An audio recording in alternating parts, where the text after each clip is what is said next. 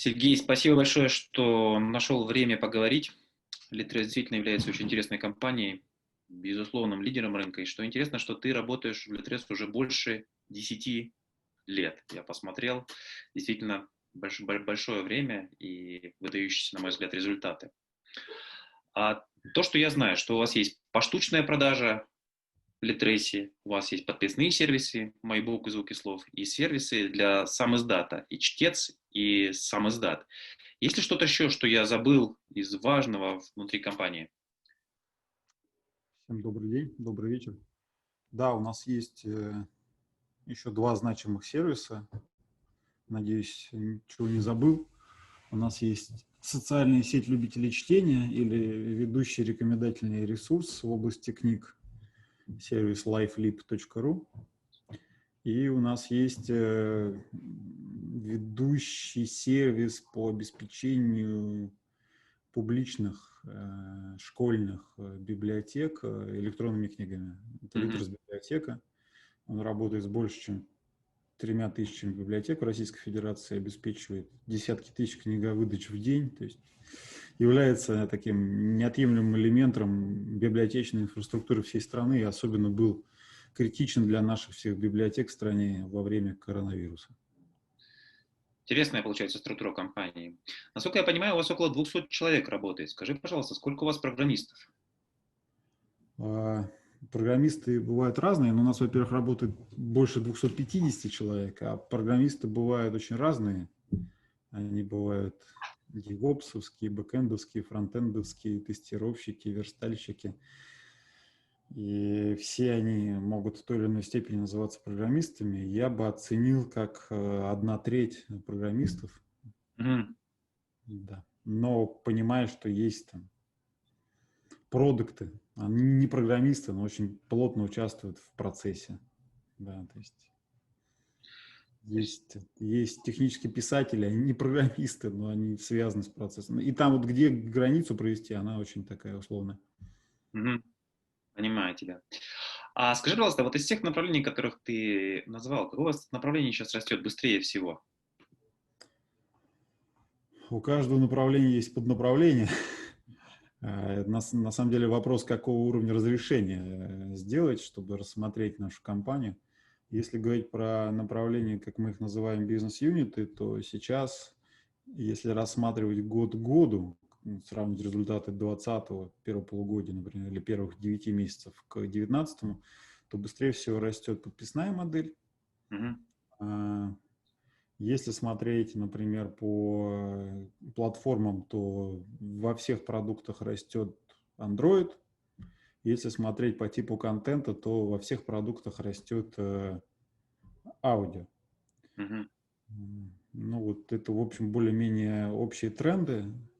А при этом без единицы Литрос запустила там три месяца назад модель абонемента. Она, в общем, отчасти является таким credit-based подпиской, так скажем, да, то есть там тоже большие темпы роста, но так как мы это запустили три месяца назад, то говорить о том, что там бесконечность э, в виде темпов роста, это бессмысленно, да.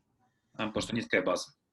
Низкая база, но при этом, э, если говорить о общем объеме цифр, которые достигнут за три месяца, они уже, э, я думаю, превосходят цифры наших конкурентов. А скажи, пожалуйста, все-таки два сервиса конкурируют между собой, подписной сервис и поштучная продажа. А это разные люди потребляют или это одни и те же люди? Ну, конечно, конкурируют в определенной степени, но мы все-таки понимаем, что это множество пересекаемые, да, пересекающиеся.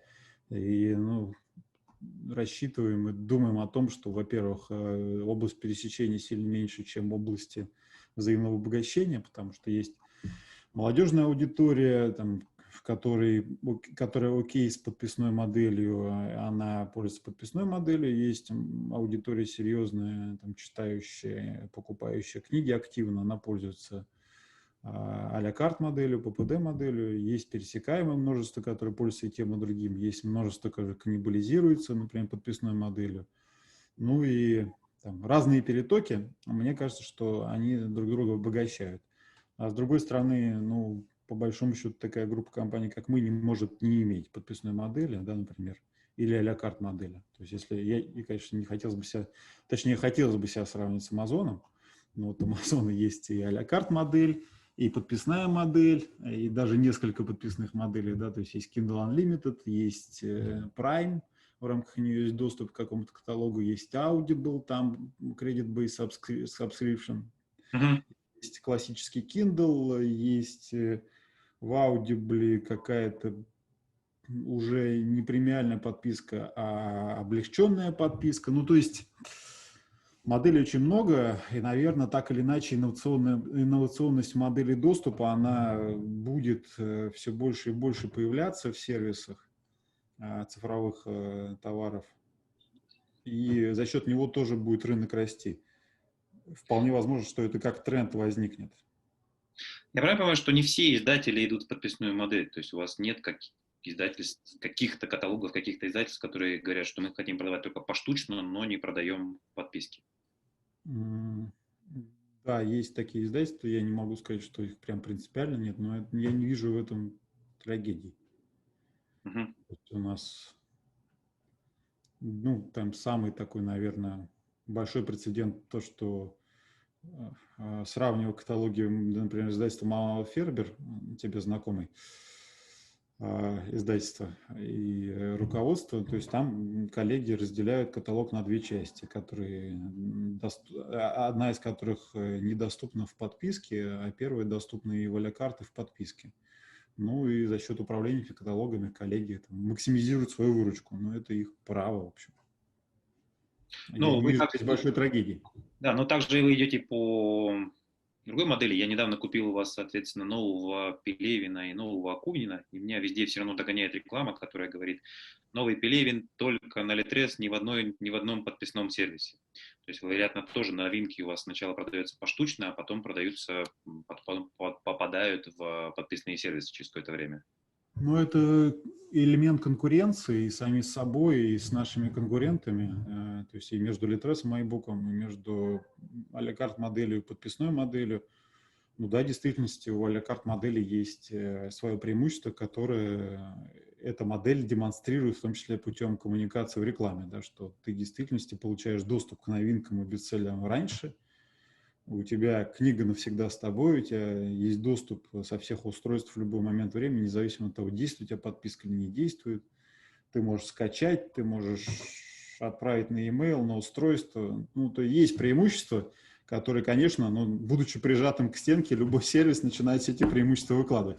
Подписка выкладывает свои, что вот э, за небольшую цену там, в две электронные книги, ты имеешь доступ там, к 200 тысячам, а карт модель выкладывает другие преимущества. Ими как бы спорит и находит своего клиента.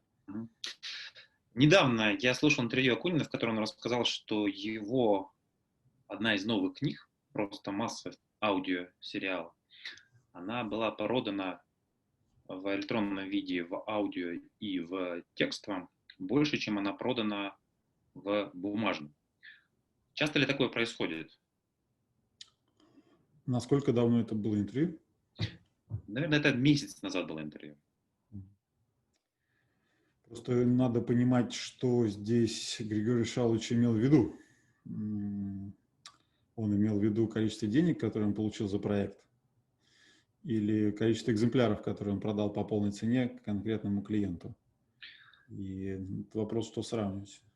Я, я не могу однозначно прокомментировать, я могу только версии строить. А, я думаю, что в действительности с учетом того уровня как бы, предложений, которые есть у игроков и уровня конкуренции в цифровом рынке, угу. вполне возможно, что объем авансов, который он получил за электронные книги от наших э, конкурентов, они сравнимы с теми авансами, которые он получил за бумажную книгу, или превышать могут даже это, это, этот объем. Угу. Если говорить про экземпляры, то здесь, наверное, месяц назад было бы сложно говорить, потому что по экземплярно продавали э, эту книгу только мы. Ага. И по нашим цифрам я, наверное, не могу сказать, что мы прямо опередили продажи бумажных книг. Тут и, и измерять это на самом деле очень сложно, потому что электронная книга продается сразу, а бумажная книга отгружается в опт, потом в розницу, потом ставят на полку, и какой момент, и, и только потом продается в розницу, и какой момент считать здесь продажей, и с чем и, и какую цифру сравнивать с продажами валякарт модели в электронном виде, это большой вопрос. Но в целом а, я могу так философски посмотреть на эту ситуацию. Григорий Шалыч, он действительно молодец. Он, во-первых, пишет очень интересные книги, которые я вот кроме массы, по-моему, про серию про Фандорин прочитал всю, от корки до корки. Во-вторых, он а, одним из первых включился в тренд распространения своих книг в электронном виде – и благодаря своим партнерам издательства СТ, о, все его, не только издательство СТ, наверное, и издательство «Союз», которое публиковало его аудиокниги, а, все его книги доступны в аудио-варианте, а это, на мой взгляд, долгосрочно очень правильно создает модель поведения читателей, что они знают, что этот автор точно будет доступен в аудио-варианте, и они формируют привычку, что вот книги этого автора они слушают, плюс они могут слушать «Хвост», если они послушали новинку. Ну, то есть формируется такая модель правильного потребления. Мы это видим по Акунину, мы это видим по другим большим звездным авторам, которые давно в электронном рынке. И у них очень большие цифры продаж электронных аудиокниг. У тех авторов, которые эпизодически присутствуют в аудио или там не весь ассортимент имеют в электронном виде, у них действительно разорваны как бы цикл потребления, и поэтому клиент не может с стопроцентной гарантией получить все их книги в доступ, прочитать, в, углубиться в творчество. Ну, он прерывается, видимо, в своем потребления, и от этого страдает автор. Ну, я присоединюсь к тебе, я с большим уважением отношусь как к творчеству Акунина, так и к его способности работать с разными каналами. Он есть во многих каналах, включая Spotify, в котором, я так понимаю, что один из первых размещает свои аудиокниги. Интересный очень его эксперимент. Он такой открытый миру. Э, да, Человек... эксперименты, да. Если вспоминать его эксперименты, это и эксперименты с выпуском книг в формате EPUB с издательством Артемия Лебедева. А, это эксперименты с книгой с, раз, с, с n-мерными сюжетами. Вот это осьминог Октопус, или как там книга называлась, я сейчас не вспомню точно, но который в зависимости от того, какую ты сюжетную линию выбираешь, на той страничке ты открываешь. И квест, который был в 2006 году, еще до, до моего появления в Литрес, то есть очень много экспериментов, и фактически каждый проект э, Григория Шалыча – это какой-то эксперимент, да. Да, очень успешный проект. Ну вот еще два, два, два слова, если мы перейдем, может быть, к сам издату еще. Я послушал внимательно вашу беседу на Московской книжной ярмарке и был впечатлен, что ты сказал, что из пяти бестселлеров этого года две книги у вас это сам издат. Если ты напомнишь, что это за книги, в, какой, в, какой, в, какой, в каком жанре они? А, первая книга – это точно жанр нон-фикшн. Это... Расширить сознание легально, насколько я помню да, ее название. Расширить сознание легально, да. А вторая книга, сейчас боюсь соврать. Но на самом деле ситуация там а, интересна, что проникновение авторов сам издата при расширении ассортимента там, с, 10, с 5 позиций до 10, до 20, оно, в принципе, сохраняется. Достаточно много авторов сам издат у нас в рейтинге продаж. Mm-hmm. Это рейтинг продаж по штукам или по деньгам? Это рейтинг продаж э, по деньгам. Это особенно замечательно, потому что сама книга, она очень недорого стоит, мне кажется, около 199 рублей. Да, причем она стоила изначально вообще 69, и мы с автором долго разговаривали о том, что неплохо бы повысить цену на нее, предлагая ну, вот, свою просто... точку зрения, что, наверное, книга по саморазвитию должна стоить подороже. Будучи в прошлом традиционным издателем, если бы я увидел такую историю, я бы сразу обратился к автору и предложил издать ему книгу в бумажном виде и в аудио-виде. Но я так понимаю, что Литрес сейчас в какой-то степени становится еще и издателем и начинает издавать книги в бумажном виде. Так ли это? Ну, во-первых, в части вот Владислава Гайдукевича и книги «Расширь сознание легально» а в ИСТ выйдет, э, выйдут его другие книги. Угу. Конкретного этого произведения сейчас не скажу точно, будет оно издаваться в бумаге в ИСТ или у нас. Но то, что мы совместно с издательством будем АСТ издавать его следующие книги, это факт. А, мы сами, да, тоже смотрим в эту сторону. В основном, правда, мы связываем это как и воспринимаем как доп-сервис для авторов, э, который в первую очередь ориентируется на то, чтобы издаться у нас как в электронном аудио формате. Но так как они многие хотят присутствовать в бумажном виде, на полках бумажных магазинов, то мы такой сервис оказываем. А, сказать, что мы сможем там стать огромным издательством из-за того, чтобы будем издавать книги наших самоздат-авторов в бумажном варианте, но я пока не могу сказать, но, в общем, такой сервис мы действительно оказываем. Я думаю, что он как минимум будет окупаться. Угу. Скажи, пожалуйста, а про аудиоформат, вот ваш, про ваш проект «Чтец». Ну, во-первых, я понимаю, что если там есть паблик-домы, а права, ну, на Достоевского, например, то есть я могу прочитать микрофон Достоевского, выложить у вас запись, и если ее кто-то покупает, мы с вами разделим э, доход от этого. А да. если я сам написал книгу, я могу ее сразу начитать и выложить и продавать у вас в аудио формате? А, мы работаем над тем, чтобы все книги наших авторов самоздата появлялись сразу в бирже Литрес и была такая возможность. Угу. А также в ближайшее время мы обеспечим вариант такой, что ты как обладатель аудиозаписи своей книги мог ее загрузить к нам на сервис. Ну, достаточно простая, вот, простая задачка. И мы ее решим. Ну, в общем, тут нет никаких а, принципиальных а, барьеров, что мы там где-то что-то запрещали. Они просто есть приоритеты. Да. Мы обеспечим такой функционал. Человек, имея книгу, права на нее, мог свою аудиоверсию выложить, либо отдать ее на волю чтецов, Вообще сам все проект очень интересный. Он в этом году и в прошлом стал номером один в Российской Федерации по объему записи. То есть Литр Чтец записывает совокупно, суммарно больше, чем все остальные игроки на рынке уже там, второй год подряд. Это краудсорсинговый проект, который объединяет себя больше тысячи чтецов и фактически способствует релизу креативного потенциала всей нации. Uh-huh. С всех сторон хороший проект. Скажи, пожалуйста, а какие у вас, э, есть ли такие записи, ну, например, условно, Достоевский, которого озвучивали 10 разных человек, то есть максимальное количество записей одного произведения? Потому что часто люди сталкиваются, говорят, книга хорошая, но мне очень не нравится голос чтеца, она у меня не заходит. Есть, да, есть. Мы, правда, э, с точки зрения начитки там Достоевского, например, или Пушкина, мы стараемся все-таки ограничить выбор, а, своей, применяя некую свою редакторскую компетенцию, там, двумя-тремя позициями. Ну, потому что в действительности ноунейм чтецы, начитавшие Достоевского в 20 вариантов, мне кажется, клиенту не очень нужны. Но э, с развитием аудиокатегории у нас мы введем обязательно оценку качества чтецов аудитории, и тогда можно будет уйти от ограничения количества начитанных Достоевских. Тогда сможет просто нажать на там, преступление наказания и упорядочить по количеству звездочек чтеца и выбрать самого лучшего. И там, например, увидеть, кто на втором месте, насколько он дешевле, и взять.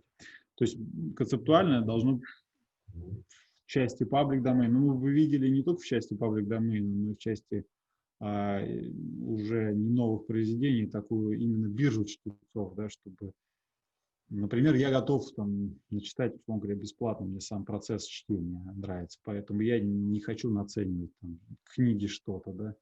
Почему не дать такому человеку возможность начитать качественно, если он получит пятерки, чтобы от этого выиграл читатель, то есть высвободил ценность в сторону читателя. Пожалуйста. Mm-hmm.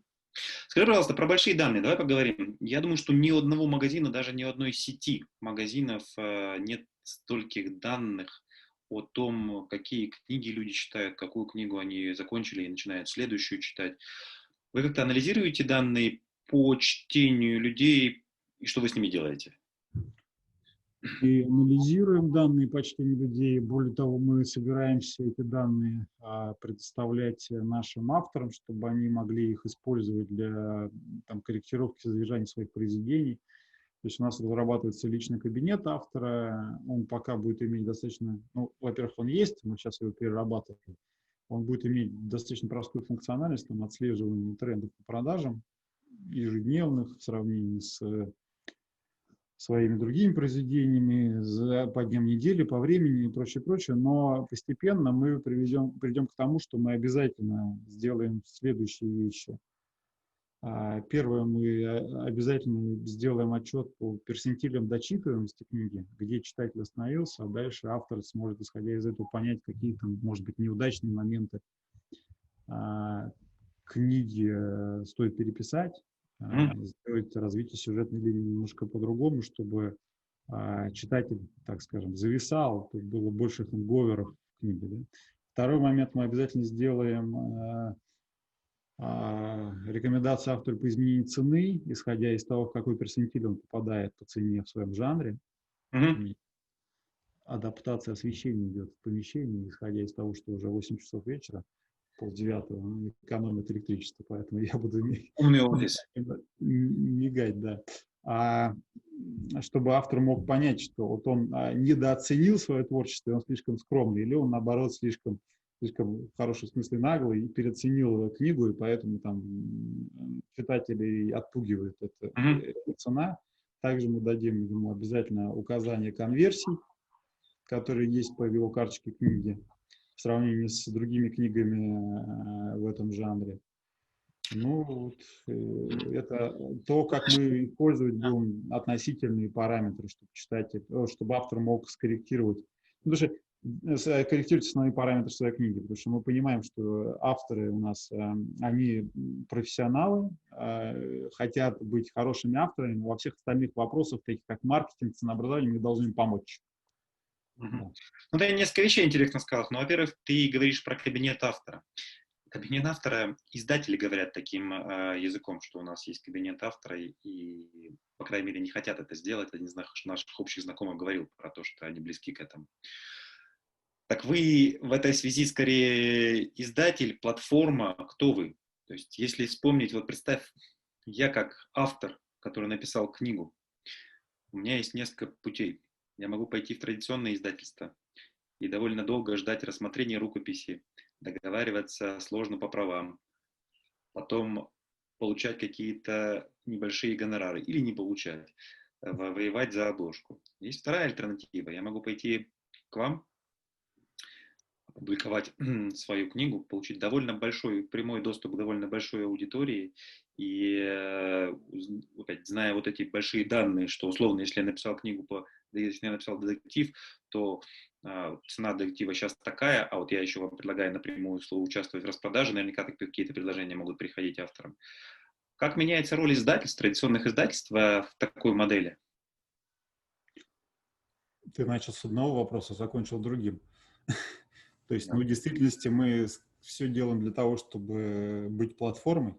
Mm-hmm. Ну, изначально, да, у нас есть миллионы читателей на выходе, у нас, в принципе, есть уже десятки тысяч авторов на входе. И мы в действительности являемся в этом плане классической платформой, соединяя одних с другими и давая инструменты и одним, и другим, чтобы друг другу, так скажем, иметь возможность создавать ценности. Да управлять ценой гибко, управлять продвижением, э, выбирать наиболее популярных, удобных, интересных авторов. Ну, с точки зрения клиента здесь более понятный путь, а вот с точки зрения B2B и работы авторов там в действительности большое пространство для развития у нас в том числе. У издательства, место издателей – это такой очень большой вопрос, э, который волнует всех на текущий момент, особенно в издательской среде, но и авторов тоже – не могу его однозначно, так скажем, раскрыть, особенно в такой короткой беседе. Ну, значит, это их проблема, пускай у них голова об этом болеет. Ну, я уверен, что у них есть э, место, где они создают суперценность, угу. и есть какие-то только такие космические прорывные технологии, которые могут, наверное, эту ценность разрушить условно говоря, это первое, это, например, там, перевод зарубежной литературы и выбор правильных проектов. Можно представить, что там нейронные сети или Google переводчик научится качественно адаптировать произведения и там, переводить, или что агенты зарубежной литературные сами будут заказывать переводы и адаптации книг, но все равно, наверное, это тяжело. Плюс определение трендов – которые, ну и создание трендов. То, что, мне кажется, на, на основании чего живет сейчас э, издательский рынок в сегменте нон-фикшн. Да? То есть это то, что э, издательство в действительности вычленяет тренд, оно его раскручивает и на нем какое-то время едет. Да? И тут, наверное, ты даже обладаешь большими компетенциями, чем я, как генеральный директор издательства «Мама Фербер» долгое время. А, и там твои книги по спорту или ваши проекты по детству, которые, в принципе, ну, когда вы создавали там, направление по спорту, ну, мало людей на рынке, кто не крутил пальцем у виска, мне кажется, было. Но вот создание такого тренда, э, понимание, что этот тренд будет, это, в принципе, издательская тема, мне кажется. Ну, я тебе предложу другую модель. Ну, ты представляешь, выходит новая книга у Гришима или у, или у Кинга. И приходят наши с тобой общие партнеры. У Гришима, а не, не у Гришина, да? Не у Гришима, да. да. А, приходят наши с тобой общие партнеры издательства Storytel. Говорят, мы покупаем у вас права на 19 языков на аудиоформат. Я думаю, что они вполне могут предложить аванс, сопоставимый с тем, ну, от которого Гриша может не отказаться, может не устоять. И, соответственно, они могут, э, работая на разных языках, получить права на аудиоформат на больших авторов. Ну, как, например, делает Spotify с авторами подкастов. То есть такая модель может быть. И, конечно, у тебя, я думаю, что в Литресе вряд ли хотя бы одна книга занимает больше, не знаю, 5% в продажах, потому что у тебя то, что называется длинный хвост, у тебя есть тысячи и тысячи и тысячи э, маленьких продаж небольших нишах. нишах. Но для... редко одна книжка занимает больше одного процента. Но для издательства это значимо, если э, у них заберут права и отдадут права на растущий аудиосегмент какому-то одному игроку, для издательства значимая потеря, и они не могут конкурировать с, э, с такими платформами. И что, что я вот вижу? Я вижу, что я не, спросил, не случайно спросил про программистов. Я вижу, что издательский рынок, издательские платформы — это очень... Программисты сейчас важнее, чем редакторы. И я думаю, что ни в одном издательстве в России нет такого ядра программистов, разработчиков, тестировщиков, продукт-оунеров, которые есть в Литресе. Поэтому вы на несколько шагов впереди, забирая ценности у издательств. Конечно. Я, то... бы, я бы сказал, что мы на один шаг впереди, на несколько шагов впереди Mail.ru, Озон, Яндекс. То есть, в принципе, тут, если говорить про количество программистов, Тут Литрес. Да, но они не работают. Рынке, но не лидер в отрасли. Да, но, но они не работают на рынке э, книжного контента. Для них, насколько я понимаю, это не очень большой рынок. Поэтому э, здесь, мне кажется, их стоит не опасаться. Здесь мы все время вступаем в такую модель, что это френдами. Они то ли наши конкуренты, то ли наши партнеры. И каждый раз ситуация оборачивается по-разному. Вот. Да, но вот то, что я бы на месте издателей, конечно, работал над своей компетенцией в области технологий, так скажем, это точно. Вопрос, могут ли они позволить себе с точки зрения маржи и денежного потока это сейчас и вообще в долгосрочной перспективе. Но так в действительности там есть над чем работать, и есть что, что делать. Э, вопрос, какая отдача в долгую? Хороший вопрос. А... Ну вот ты как э, генеральный директор двух издательств, можно тебе сказать, так, Иманова Фербер и Smart Reading, ты же всегда и интернет-магазин, мобильные приложения, и клиентские в основном решения, но существовали у вас в группе. То есть вы не ограничились каким-то оптом. Да? То есть явно в этом направлении вы шли и развивались. Я думаю, что и там с точки зрения работы с автором тоже программисты пригодились бы. Абсолютно с тобой согласен, но обрати внимание, а, за последние 6 лет, я ушел из издательства Манова Фербер 6 лет назад, с тех пор не так много появилось отечественных авторов, как были Ман, Гандапас, Левитас, Архангельский, так они и остались. У авторов возникает всегда альтернативное решение. Написать им книгу, инвестировать в создание и написание и издание книги, либо во что-то еще. В издательском плане издательство Ман Иванов Фербер, книгой номер три, стояла книга нашего с тобой общего друга Александра Аванесова по организационным структурам. Она до сих пор не написана, и, вероятно, может быть, и не будет написана, потому что у Александра есть другие приоритеты, которые не позволяют ему написать книгу. В этом смысле есть, да, мы читаем больше, чем когда-либо, и потребляем информации очень много. А, просто мы ее в разном формате потребляем. Я для себя выработал такую модель. Я не читаю а, электронных книг я слушаю электронные книги, аудиокниги и читаю бумажные книги. То есть у меня моя личная модель такая, я не, не навязываю его никому, но вот она у меня так сложилась. Я, например, много слушаю того же самого YouTube, подкастов, то есть в другом, ну, в разном типе я потребляю контент. Ну, скажи, пожалуйста, если вернуться к Литрес, рынок России, мне кажется, ну, вы сложно себе представить многократный рост, вы, вы есть везде. А планировали ли вы ходить на другие языки? Я знаю, что у вас был опыт в Польше. У нас он есть, мы его продолжаем развивать. У нас есть опыт в Польше, у нас есть опыт в Прибалтике, но, тем не менее, мы не отрицаем возможности кратного роста в России. А за счет чего? В России э, видим мы несколько трендов, которые друг друга могут взаимоусиливать. Первое – это действительности рост самоздаты аудио. Ну, как ты говорил с нашими э, партнеры-конкурентами Storytel, то есть они видят, э, что увлекают через аудиопродукт новую аудиторию. Мы тоже это видим. Э, они говорили о некой цели в 15 миллионов подписчиков благая цель, я двумя руками за, мои оценки скромнее, исходя из там, ну, тут, тут, наверное, вопрос э, перспективы. То есть, в действительности, я смотрю на то, сколько, сколько о каком количестве подписчиков отчитался Яндекс Музыка, читался Иви по итогам 2019 года. Я понимаю, что 3 миллиона подписчиков в музыке и полтора миллиона подписчиков у Иви говорят о том, что, в общем-то, 15 миллионов подписчиков на аудиокниги, на электронные книги мы будем собирать достаточно долго. Ну и беря за базу, например, проникновение подписки в Швеции, где сколько на 7 миллионов или на 10 миллионов населения, 300 тысяч подписчиков. То есть, ну, это говорит о неком, в принципе, эм, таймлайне развития рынка. Хотя, конечно, мы можем сильно ускориться, зависит от технологических изменений. Колонки, экосистемы, платформы. Тут много чего происходит на рынке, что может действительно кратно увеличивать. А, аудио, сам издат, э, подписка, абонемент, э, все это в действительности может достаточно сильно поменять инфраструктуру отрасли. Плюс подкасты, около книжный контент, то, что нас может двигать в сторону увеличения количества пользователей, постоянно обращающих к нашему продукту.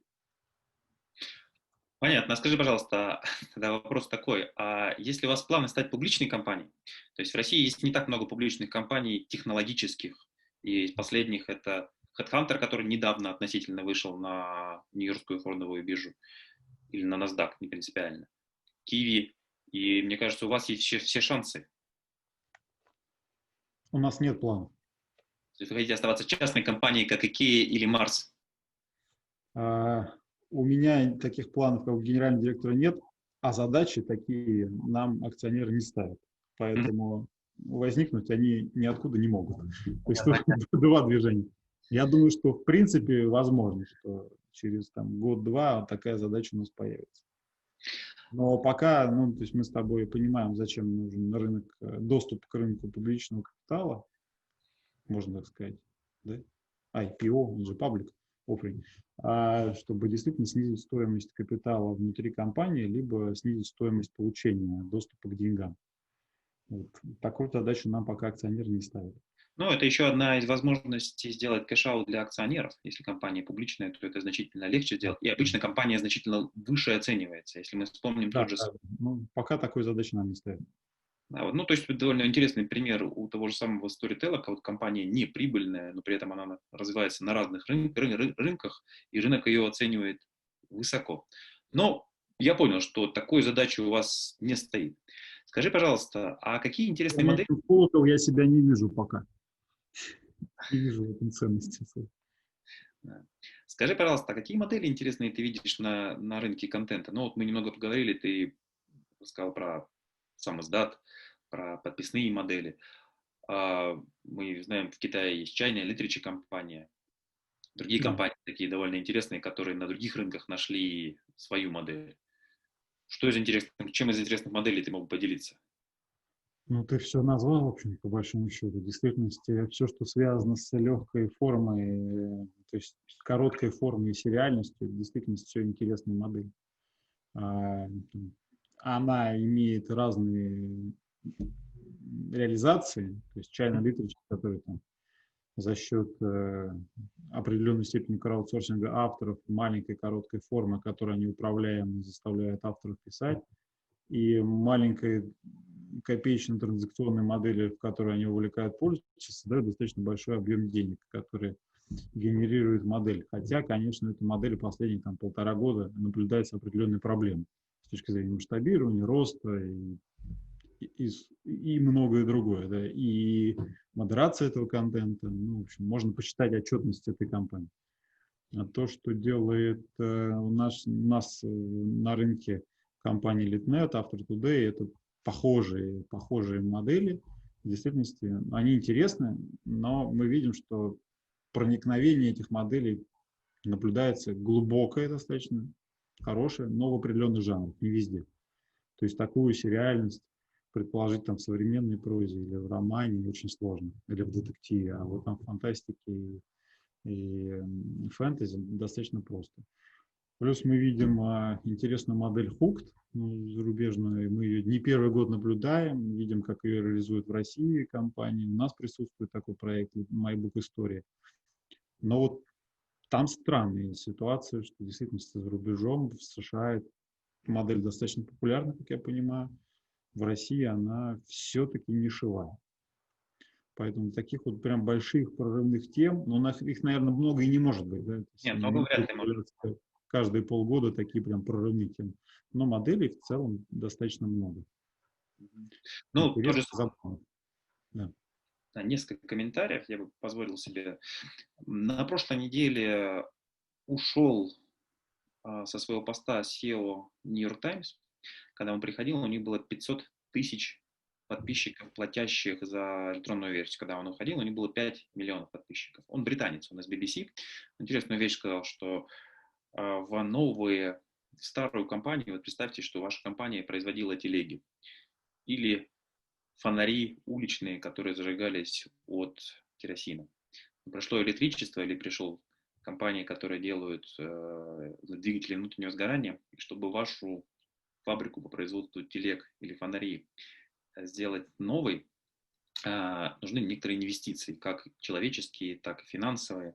И то, что мы с тобой говорили о том, что у современных текущих издательств может быть не хватить компетенции, может быть, опять же, не хватить капитала для того, чтобы перейти из одной модели в другую. Поэтому я очень верю в новых игроков на рынке, которые появляются, которые, может быть, не имеют э, такого большого портфеля, как традиционные издатели, но у них, соответственно, чуть больше креативности, рискованности и, может быть, даже капитала, который им в них инвестируют.